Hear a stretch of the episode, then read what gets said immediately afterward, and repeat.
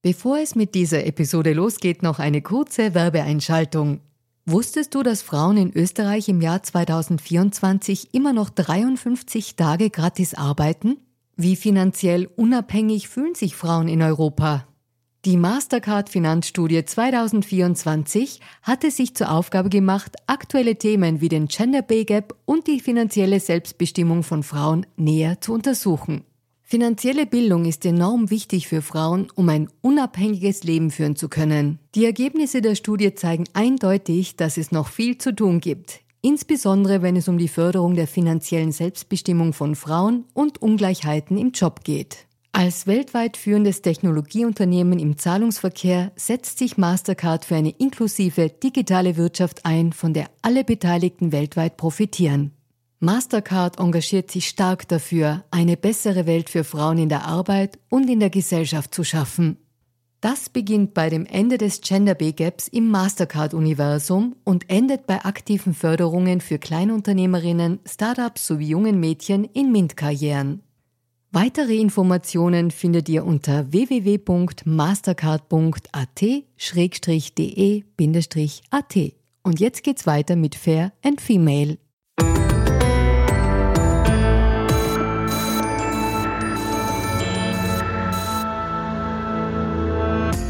Hallo ihr Lieben, herzlich willkommen zu Fair und Female, dem Gesellschaftspodcast der kleinen Zeitung. Mein Name ist Barbara Haas, ich bin Journalistin und hoste diesen Podcast und heute geht es um ein Gefühl oder eine Entscheidung, die wir alle vielleicht ganz gerne machen würden, aber die im Einzelnen immer sehr schwer fällt. Es geht ums Verzeihen und es geht um die innere Stärke, die uns dabei hilft, das vielleicht besser hinkriegen zu können. Und meine heutige Gästin weiß wahrscheinlich wie keine zweite, was das heißt und was das mit dem Leben macht. Herzlich willkommen, Natascha Kampusch. Ja, vielen Dank. Ich fühle mich sehr willkommen, gerade bei diesem Thema. Liebe Frau Kampusch, Ihre man kennt sie, man kennt ihre Geschichte natürlich. Da gab es sie als zehnjähriges Mädchen, die Entführung, acht Jahre später ihre Selbstbefreiung und das war im Jahr 2006 und wenn wir heute so ein bisschen über das Verzeihen sprechen wollen, würde mich zum Start interessieren, wann haben Sie denn beschlossen, dass Sie diesem Täter, dies, diesem Täter mal verzeihen möchten? Ja, also das war relativ rasch, weil ich dachte, dass das einfach auch der beste Weg wäre, als die ganze Zeit so in Hass zu verfallen und meine ganze Energie auf diese Person zu fokussieren und mich in was zu verbeißen und verbittert zu sein. Und gerade besonders in der ersten Zeit hatte ich ja auch immer noch Hoffnung, dass jemand kommen würde und mich befreien würde. Und da wollte ich dann nicht schon gezeichnet von meiner Gefangenschaft sein. Aber was Sie auch in Ihrem Buch schreiben, ist, dass Sie schon nach wenigen Stunden eigentlich zu diesem Entschluss gekommen sind, eben nicht zerbrechen zu wollen. Und das stelle ich mir jetzt trotzdem schwer vor, weil sie, ich denke mir, man ist ja trotzdem irgendwie im Schock. Also vielleicht können Sie sich erinnern, wie es eben zu dieser, dennoch zu dieser Entscheidung gekommen ist. Ja, ich habe mich in dem Moment dazu entschieden, weil ich einfach auch wusste, dass ich noch lebe, dass ich nicht ermordet wurde und dass ich dadurch auch immer größere Chancen haben würde, weiterzuleben, je länger das Ganze schon andauerte, weil sonst wäre ich wahrscheinlich innerhalb der ersten ähm, 12 bis 24 Stunden ermordet worden. So dachte ich mir damals. Wow. Ihre Geschichte und was Sie erlebt haben, ist ja natürlich ein bisschen jenseits der Grenzen, wie man sich das aus dem eigenen Leben so vorstellt. Ich würde dazu gern eine Philosophin zitieren, die Susanne Boshammer hat ein Buch geschrieben, Die zweite Chance, kennen Sie möglicherweise. Und da schreibt sie auch, jemanden zu verzeihen setzt geradezu voraus, dass wir eine Verletzung als Unrecht wahrnehmen. Ein Mensch verzeiht dem anderen, obwohl dieser ihm Unrecht getan hat. Er trennt also den Täter von seiner Tat. Zitat Ende. Und das klingt irgendwie schon an sich schwer, auf ihr Schicksal sozusagen umgemünzt, noch ein bisschen schwerer. Es berührt sie gerade ein bisschen möglicherweise. Ja, aber es ist halt, es ist einfach so dieses, dieses Verzeihen, das war mir halt auch schon so immanent und ich wollte einfach auch ein bisschen die Situation verstehen und auch über das äh, auch Kontrolle haben, also über meine Situation und über, über den möglichen Ausgang der Situation. Das war halt auch ein Aspekt. Und ich finde, sie trifft das sehr gut mit dieser Aussage, dass man eben auch sich des Unrechtes sehr wohl bewusst ist und dass das auch so bleibt. Das habe ich auch in anderen Interviews schon gesagt, dass es nicht darum geht, dass dann jetzt alles vergeben und vergessen ist, sondern verziehen heißt einfach, dass man der Situation einfach äh, die Bedeutung gibt, die sie hat. Es ist ein Verbrechen. Ähm, der Mensch hat das begangen oder hatte die Intention dazu, hat es dann auch durchgeführt, also ist auch verantwortlich für die Tat. Aber man selbst hat eben die Möglichkeit, das Ganze äh, auf eine Art zu verzeihen, was aber nicht bedeutet, dass man deswegen auf die Anklage dieser Person verzichten würde, stünde sie vor einem und würde eben ja, also im Gefängnis sitzen oder so und man, man müsste halt aussagen, dann würde man ja nicht sagen, ach, Schwamm drüber, sondern man würde es einfach wollen, dass diese Person auch zur Rechenschaft gezogen wird. Aber man kann ja trotzdem verzeihen. Also es gibt ja auch viele Familien, die einem Täter verziehen haben, was er ihrem Familienmitglied angetan hat, einfach auch deshalb, um mit sich selbst und mit, mit den Nachwirkungen der Situation auch besser klarzukommen. Ja, dennoch schwer, mm, das, was die, die Philosophin da jetzt auch anspricht, sozusagen Tat und Täter zu unterscheiden. Jetzt komme ich nochmal ein bisschen auf die Ausgangssituation zurück, weil Sie ja am Anfang wirklich ein, ein Kind waren. Und jetzt habe ich, also ich habe zwei Kinder, die sind auch gerade zehn, also allein die Vorstellung würde mich buchstäblich wahrscheinlich verrückt machen. Aber diese Kraft und diese Ressourcen aufzubringen, eine Distanz zwischen dem, was einem gerade passiert und dem Menschen aufzustellen, dass ich kann es mir nicht vorstellen, aber ich würde es gerne verstehen. Ja, also es ist natürlich auch immer so, dass ich das von meiner Warte berichtet habe in meinen ganzen Büchern und auch jetzt in meinem neuen Buch Stärke zeigen. Aber es ist auch so, dass man das natürlich auch von der Perspektive eines jeden einzelnen Familienmitgliedes meiner Familie betrachten muss. Und ich kann natürlich nicht für meinen Vater, für meine Mutter, für meine Schwestern sprechen. Ich kann nicht für andere Angehörige sprechen. Jeder hat das für sich eingeordnet und zugeordnet und musste auch mit den Folgen des ganzen Lebens leben. Und bei mir war es halt so, dass mir das auch viel Kraft gegeben hat zu überleben. Also das war einfach auch eine Quelle des Überlebens, dieses ich habe diesen Menschen schon verziehen und kann deshalb dann auch in die Zukunft blicken. Für meine Familie, die ja nicht wusste, was mit mir los war, war trotzdem wahrscheinlich weiterhin auch diese Wut und das Unverständnis tragend, um weiterzumachen. Weil es geschahen ja natürlich auf meiner Suche auch diverse Unglücke und so und, und meine Familie war teilweise dann auch im Spital und so auf der Suche nach mir, haben sie sich äh, verletzt und sind verunfallt und das ist mir natürlich alles so nicht passiert, aber dafür war ich eben in Isolation und eingesperrt und mit dieser Person in diesem Haus verhaftet. Ja, Sie schreiben auch in Ihrem Buch, dass Sie, bevor Sie diese Entführung miterleben mussten und diese Gefangenschaft, eigentlich von einer sehr willensstarken äh, Mutter geprägt waren. Sie waren von der Liebe ihrer Großmutter und von einer willensstarken Mutter, so fasse ich das jetzt ein bisschen salopp zusammen, geprägt und, und die auch ein bisschen Härte und Abhärtung vielleicht auch in ihr Leben gebracht haben. Sie schreiben das an einer Stelle, es klingt fast zynisch, aber es war sowas wie eine äh, Lebensschule, dieses eben nicht weinen, nicht diese weiche Seite zu zeigen, in welchem Moment ist Ihnen denn eingefallen, dass das eigentlich was Gutes ist, was Sie da sozusagen als Rüstzeug mitbekommen haben?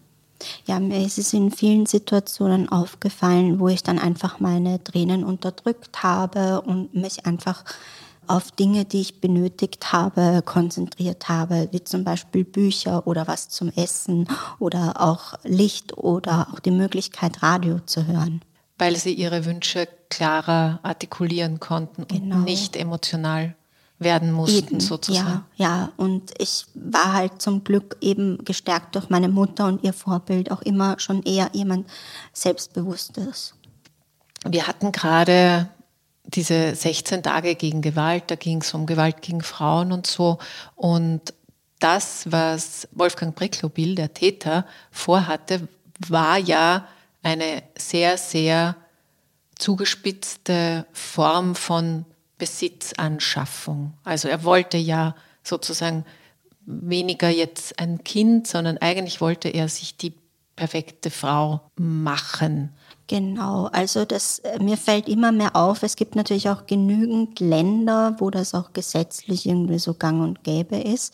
Aber ich, äh, also es ist gang und gäbe, aber bei uns und in der westlichen Welt ist sowas einfach auch eine Sache, die halt sich eben psychisch kranke Leute und kriminelle Leute zusammenspinnen, eben um ihre eigenen Schwächen zu überbrücken und auch sich selbst so ein, ein Gefühl massiver Befriedigung und des, des es geschafft haben, dass man das Thema Frau irgendwie bearbeitet hat oder sich mit dem auseinandergesetzt hat, wobei es keine Auseinandersetzung ist, sondern eine Art Flucht nach vorne, aber auch irgendwie, mh, mm, ja, also einfach auch eine Anmaßung. Also es, es bewirkt ja nicht dadurch, dass ich dann also durch meine Gefangenschaft hat es ja nicht plötzlich bewirkt, dass dieser Mensch äh, gereift ist oder irgendwie was verstanden hätte, sondern im Gegenteil, dieser Mensch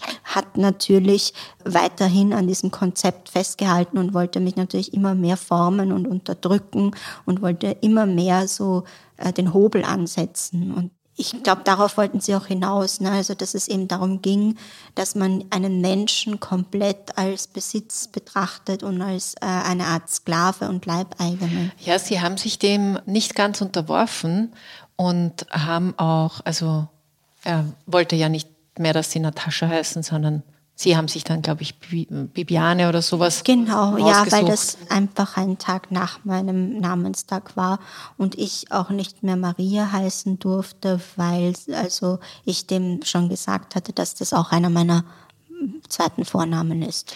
Aber Sie haben eben genau das schlussendlich nicht gemacht. Sie haben ihm nicht diese, diese Unterwerfung haben Sie ihm nicht gegönnt und das ist aber genau etwas, also ich will es überhaupt nicht vergleichen mit anderen Männern, die, die toxisch sind, aber eigentlich ist es dann immer gefährlich in den Momenten, wo dann eine Frau sich eben nicht wie ein Besitz einfach einfügt, sondern selber reagiert, wird es gefährlich. Hatten Sie denn Angst auf dieser äh, Gratwanderung? Was kann ich noch tun und wo wird es für mich auch gefährlich? Ja, ich war mir dessen äh, die ganze Zeit auch bewusst. Ich wusste das. Ich wusste, dass es ein heikles, sensibles Thema ist, eben auch, weil ich als Kind immer wieder staunend, also vor lauter Schock staunend, auf die Entfernung auch Leute erlebt habe, wo häusliche Gewalt ein Thema war. Ja, also ich erinnere mich, wir hatten noch eine Angestellte, und die ist nicht losgekommen von diesen Menschen. Und es hat dann halt in einigen Spitalbesuchen für sie geendet. In der Gefangenschaft war mir aber auch noch bewusst, dass ich eben ein Kind war, dass ich noch dazu sehr abgemagert war und auch dieser Person einfach ausgeliefert war. Und das war halt auch das Risiko, dass die Person dann vielleicht keinen Gefallen an meinem Verhalten finden konnte und ich dann Gefahr laufen würde, noch mehr äh, ähm, Restriktionen zu erfahren, also noch weniger Essen, noch weniger Licht und so. Waren das die Bestrafungen? Ja, also es ging einfach viel darum zu schauen, wie man mich halt entkräften kann. Also genau das Gegenteil von dem Konzept, das ich jetzt verfolge mit Stärke zeigen. Es war einfach eher so, wie kann man meine Schwächen rausholen äh, von Seiten des Täters äh, erwünscht. Ja. Aber ich will auch nicht, dass das jetzt zynisch klingt, aber zu einem gewissen Grad hat er das ja eben nicht geschafft. Sie haben erwirkt, dass sie lesen können, dass sie Radio hören können, sich waschen können und so weiter. Das ist jetzt natürlich alles auf einem Niveau, was schwierig ist ihm. Aber ist ihm denn das aufgefallen, dass sein Plan eventuell nicht zur Gänze hier umgesetzt wird, weil er doch ein Gegenüber hat?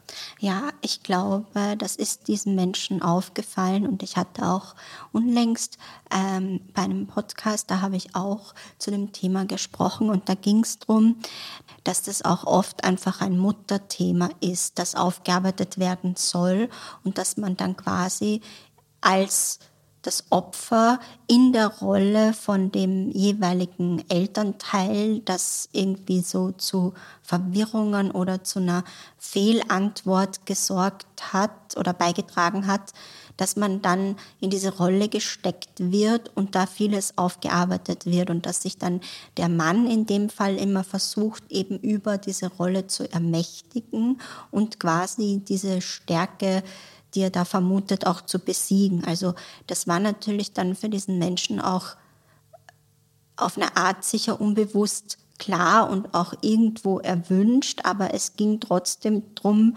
mich als die Schwache zu deklarieren und auch immer wieder zu demontieren, damit es eben trotzdem noch immer so war, also so, als würde einfach jemand bei Mensch ärgere dich nicht einfach immer die Figuren raushauen, die man selber schon ins Ziel gebracht hat und dann sagen, ich bin der Sieger. Und das war eben das, wo sich der Entführer selbst in die Tasche gelogen hat, ne? weil er war nicht der Sieger, er hat mich äh, eine ihm fremde Person entführt und hat mich bei sich eingesperrt und hat damit äh, Gesetze gebrochen, eben die Entführung, das Einsperren und auch die Misshandlungen sind einfach alle strafbar und er wusste das und er wusste, dass das einfach auch nicht normalerweise so ist. Ne? Also man gründet ja normalerweise eine Familie mit jemandem, den man normal kennengelernt hat, ähm, wo man sich idealerweise verliebt hat oder sich gut versteht und man entführt nicht einfach irgendjemanden und zwingt ihn dazu. Also das alleine ist ja schon eigentlich eine Schwäche mhm. an sich, ja. egal wie das Opfer dann jetzt auch ist. Und in meinem Fall ist diesen Menschen natürlich bewusst geworden, ja, dass es einfach auch nicht so leicht sein würde, da diese Person aus mir zu machen.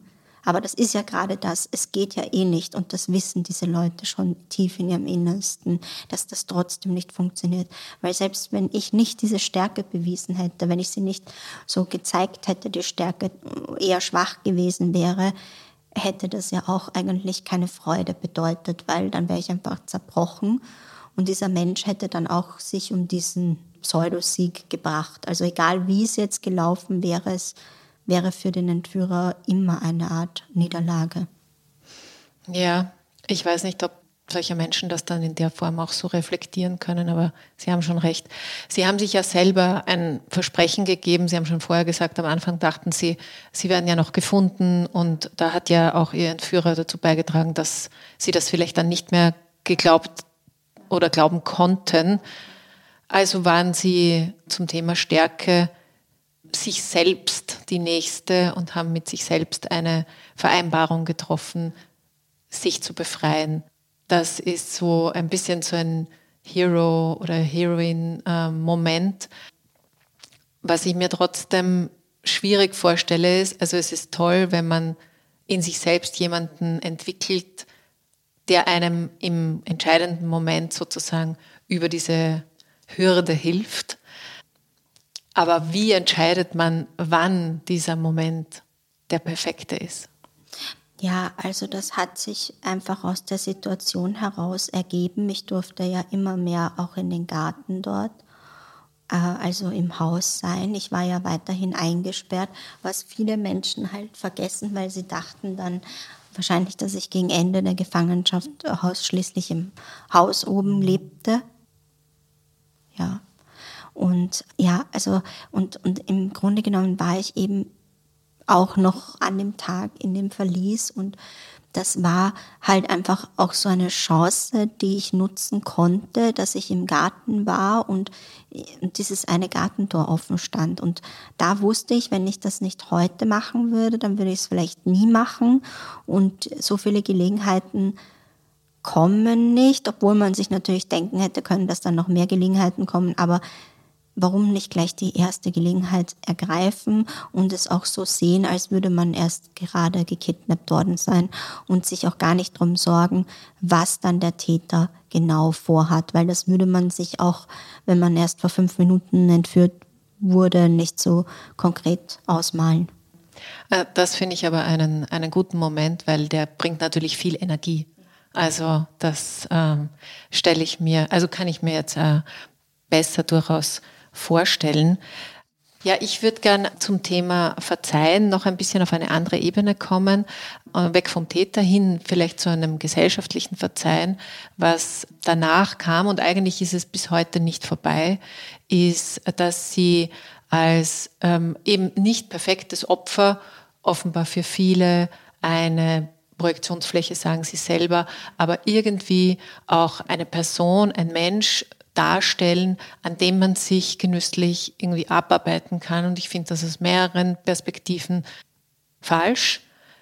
Also einmal aus einer feministischen, weil wir haben jetzt nicht das Pendant, was wäre, wenn es ein junger Bursche gewesen wäre.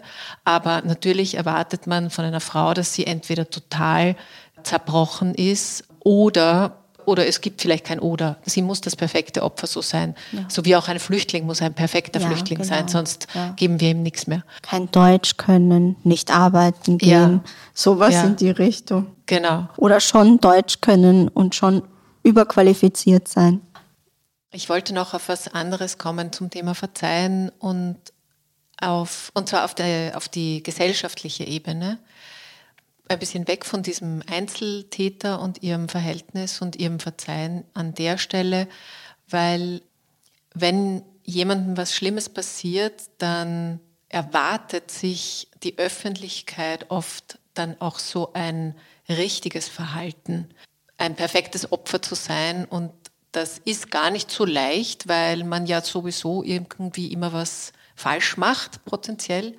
Und das würde mich interessieren, wie, ein bisschen, wie Sie das empfunden haben, aber auch mit einem Gedanken hin, kann man auch der öffentlichen Meinung verzeihen, kann man der Gesellschaft verzeihen oder, oder ist das anders wie mit einer einzelnen Person? Ja, also man kann natürlich der Gesellschaft und dem Kollektiv verzeihen. Es waren allerdings auch einzelne Personen, die massivst mitwirkten. Entweder waren es Medienvertreter oder es waren eben Leute im Privaten, die beleidigende Sachen gesagt hatten oder Menschen, die auf Twitter und auf anderen ähm, Social-Media-Plattformen gegen mich angingen.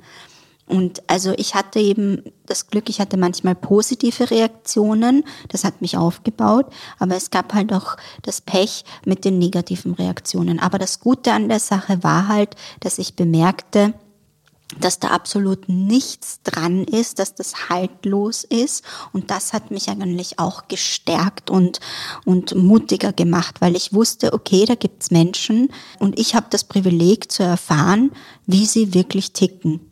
Weil normalerweise leben, leben wir alle in so einer oberflächlichen Welt und kriegen das gar nicht mit und denken uns, es passt alles und da ist man gut aufgehoben. Und ich hatte das in vielen Fällen, ob mit Organisationen, wo man denkt, das sind die heiligen Samariter oder mit irgendwelchen bekannten Leuten, wo man auch denkt, das ist ein reflektierter Mensch und dann ist es das nicht. Oder aber auch mit Bekannten, also von einem selbst oder von verwandten Freunden und so, wo man denkt, okay, das ist ein reflektierter Mensch, der über Verschiedenes nachdenkt und auch schon eigene Lebenserfahrungen gemacht hat, schlimme, und man möchte sich dann irgendwie so austauschen und dann zieht sich die Person aber zurück und meint eben dann, dass das eigene Erlebte ja viel schlimmer gewesen sei und dass man sich da überhaupt nicht so haben soll, weil man ja viel reise und jetzt reich sei.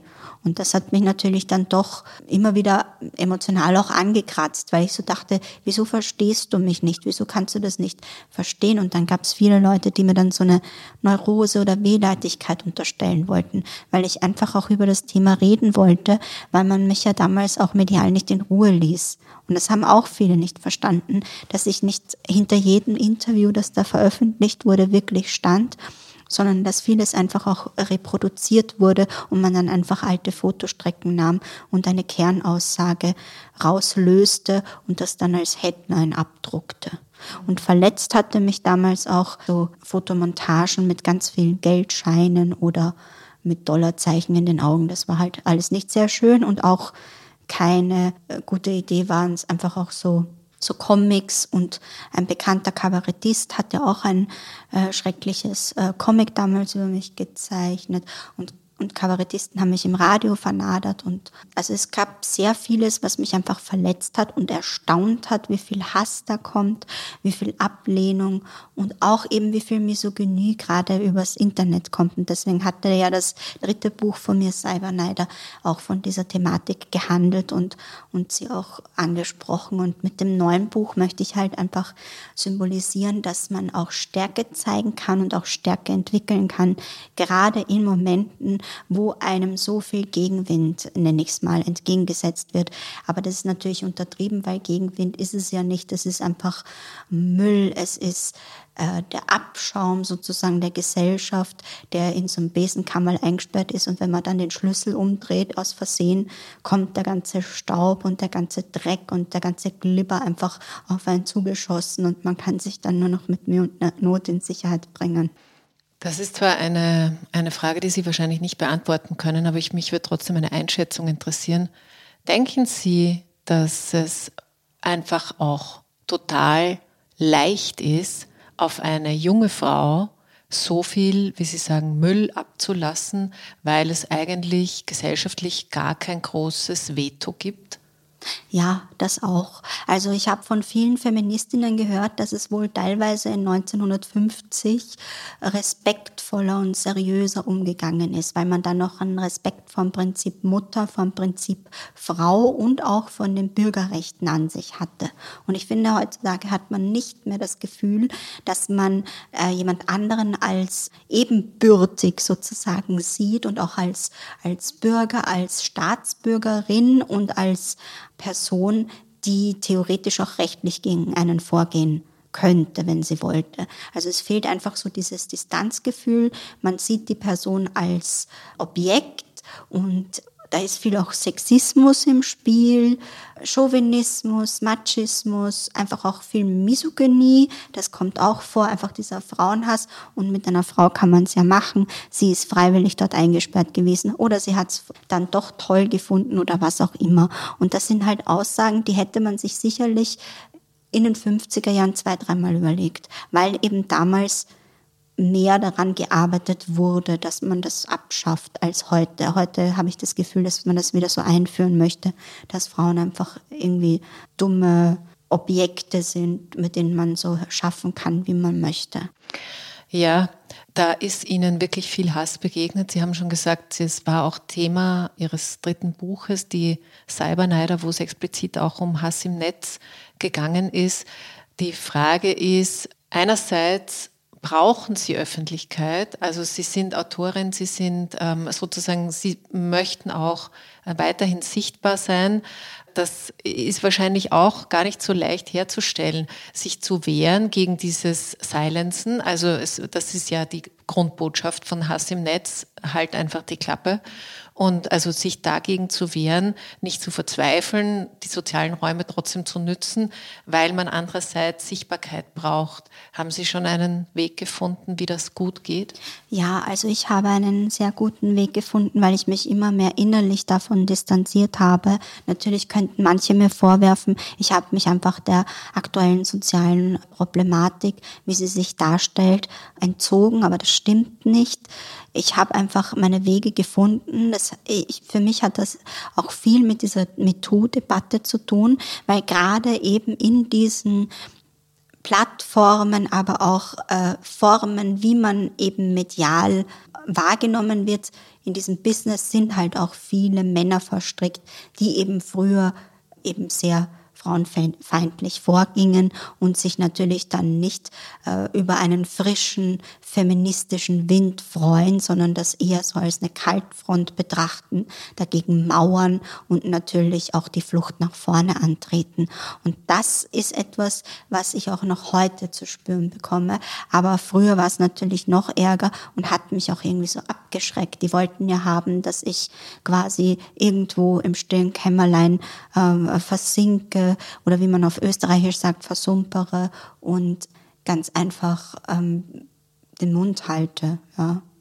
Also gerade, dass man nicht meine Steinigung geplant hatte. Ja, es gab ja auch viele Verleumdungen, Gerüchte, ähm, schräge Geschichten, die man sich heute, nachdem wir Covid und Verschwörungstheorien jetzt besser kennen, äh, leichter vorstellen kann. Damals eben, sie hätten ihre Entführung quasi selbst initiiert und also absurdeste Dinge. Aber ich möchte noch mal auf den Punkt kommen. Einerseits, also eben sich davon zu distanzieren, das auch nicht ganz herzulassen und andererseits jetzt auch mit dem neuen Buch ohne Öffentlichkeit geht's halt nicht. Sie brauchen sie. Ja, genau. Und ähm, ich finde, das ist auch jedes Recht. Äh, also jeder, der in der Öffentlichkeit stehen möchte oder ähm, wo Leute ein Interesse haben, dass diese Person in der Öffentlichkeit steht oder sich einfach auch eine breite Masse für die Dinge, die diese Person tut, interessieren, äh, interessiert, ist einfach, also jeder hat das Recht, das zu tun und mir sollte man das am allerwenigsten halt auch absprechen, weil es gab sowohl an meinem ersten Buch Rieseninteresse als auch einfach an dem Kriminalfall. Und warum sollte dann ich nicht persönlich ähm, im Mittelpunkt der Öffentlichkeit stehen, wenn es denn auch mich betrifft? Warum sollten dann irgendwelche Pseudo-Experten, die sich ihre Geschichten aus den Fingern oder sonst woher saugen, einfach so viel Aufmerksamkeit bekommen oder vielleicht auch der verstorbene Täter. Das habe ich ähm, nie eingesehen und deswegen war ich immer der Meinung, ich ähm, erzähle meine Geschichte aus meiner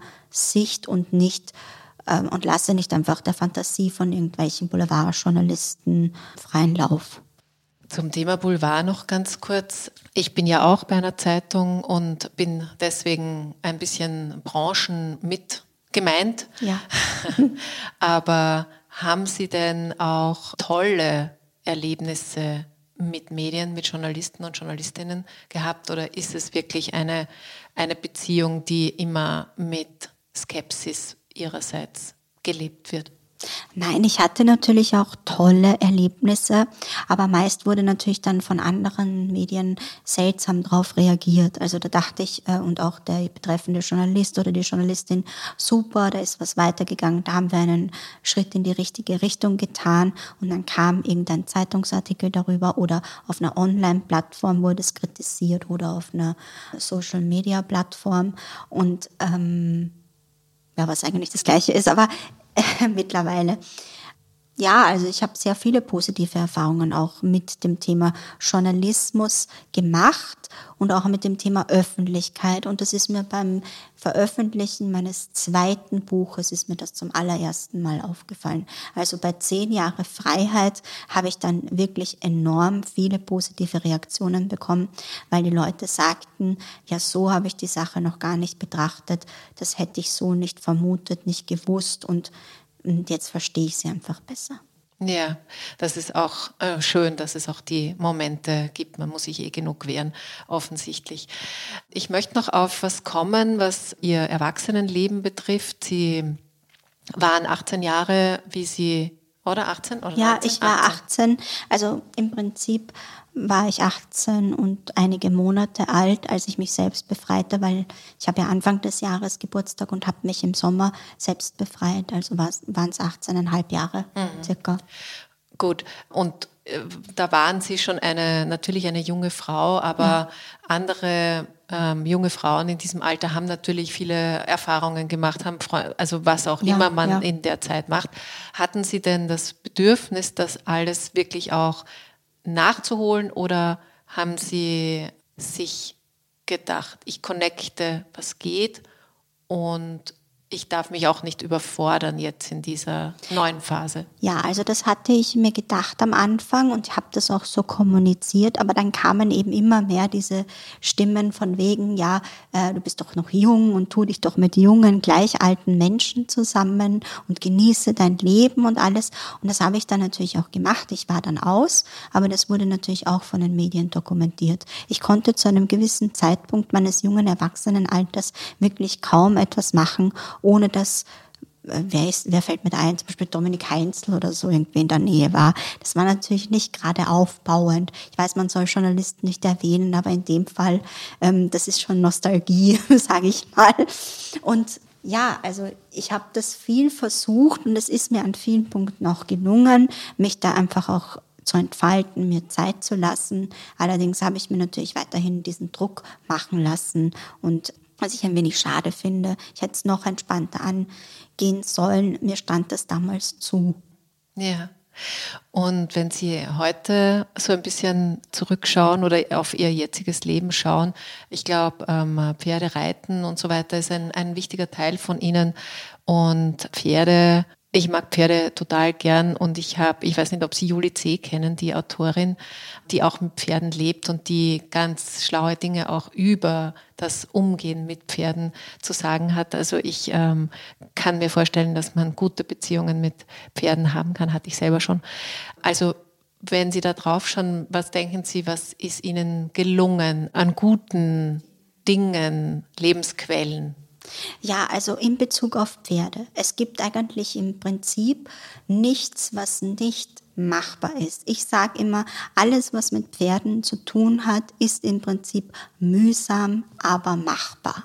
Und egal, ob es schneit, stürmt, regnet, die Sonne irgendwo hinknallt, Pferde zaubern einem immer ein Lächeln ins Gesicht, auch wenn man sich gerade gemeinsam mit dem Pferd anstrengt oder durch den ärgsten Matsch watscht und irgendwie so, ähm, also so, so, so quasi diese, diese, diesen Naturgewalten ausgesetzt ist. Aber man schafft es immer im Team, der Situation zu entrinnen. Dann kommt man eben aus diesem Gatsch raus, kommt wieder auf einen trockenen Boden, kratzt sich einmal die Hufe aus, lässt sich einmal vom Pferd vielleicht einen Sapper in die Jacke schmieren, frisiert sich wieder, richtet seinen Schal und setzt sich den Reithelm auf und dann geht's los. Und das ist einfach das, das ist einfach das Schöne an der Sache.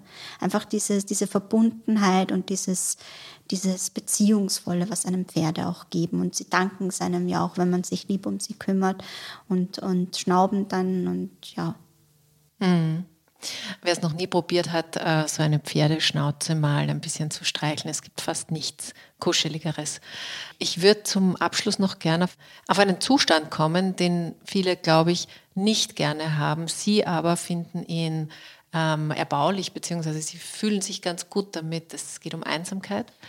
Und Sie ähm, schreiben auch im Buch, in Ihrem neuen Buch, dass Ihnen ähm, das, ich würde jetzt mal interpretieren, vielleicht auch Sicherheit, jedenfalls ein Zustand, eine Umgebung, die für Sie gut ist. Was ist das Gute an der Einsamkeit? Ja, also die Einsamkeit ist einfach etwas, womit wir alle immer wieder mal zu tun haben. Entweder sind wir halt auch alleine auf die Welt gekommen, wenn wir keine Zwillinge waren oder so. Oder Mehrlinge. Oder wir sind irgendwann an einem, an einem Punkt mit der Einsamkeit einfach konfrontiert. Und meistens ist es halt etwas Unangenehmes, weil es uns immer nach anderen Menschen äh, sehnt und wir in Richtung anderer Menschen denken und ausgerichtet sind.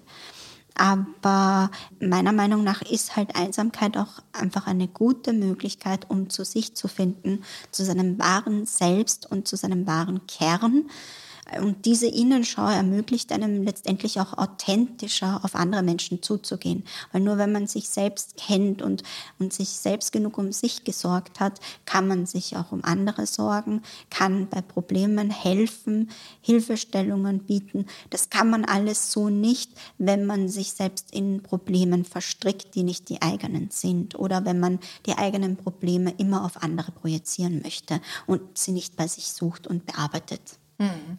Und würden Sie sagen, sind Sie schon bei Ihrem inneren Kern angelangt? Ja, also ich glaube schon. Ich bin da so ein bisschen wie so ein Marillenknödel. Ne? Ich habe das schon entdeckt, das Innere. Und ist es was Gutes?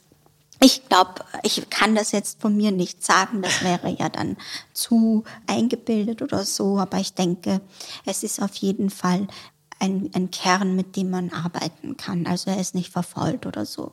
Nein, nein, nein, das, habe, das hätte ich auch nicht ge, äh, gemeint. Ich habe es ein bisschen blöd ausgedrückt, müsste ich nochmal neu formulieren. Nicht gut, sondern ja. äh, für Sie passend. Ja, also man kann damit, äh, wie gesagt, ganz gut leben und arbeiten und das ist eben auch das Kostbare, dass man eben wirklich, wenn man sich mit sich selbst auseinandersetzt, auch das Privileg selber genießen darf, sich kennenzulernen. Weil oft gibt es ja so Leute, die sagen, ja, andere Menschen kennen mich in und auswendig, nur ich kenne mich mit mir nicht aus. Also so jemand bin ich dann in dem Fall nicht, weil ich kenne mich mit mir auch ganz gut aus. Das ist gut. Allerletzte Frage, was mir jetzt noch gerade einfällt, ist, was würden Sie denn sagen, was bedeutet Freiheit für Sie?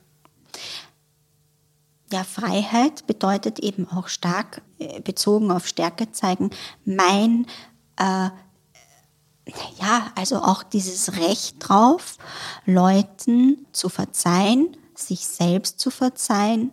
Und Freiheit ist wirklich, wie gesagt, auch, wenn man sich selbst und andere Menschen in Ruhe existieren lassen kann, ohne extreme Vorurteile haben zu müssen. Das ist schön. Ohne Vorurteile zu existieren, das wünschen wir uns alle. Aber vielleicht kann man sich es auch vornehmen. Liebe Natascha Kampusch, vielen Dank für Ihren Besuch. Dankeschön, herzlich gerne.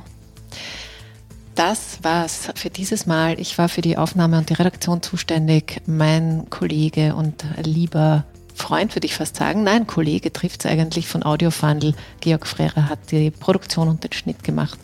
Und wenn ihr wissen wollt, wer nächste Woche zu Besuch ist, dann einfach in sieben Tagen wieder, was sagt man da, aufdrehen, anklicken, wie auch immer. Ich freue mich, wenn wir uns wieder hören. Alles Liebe und Baba.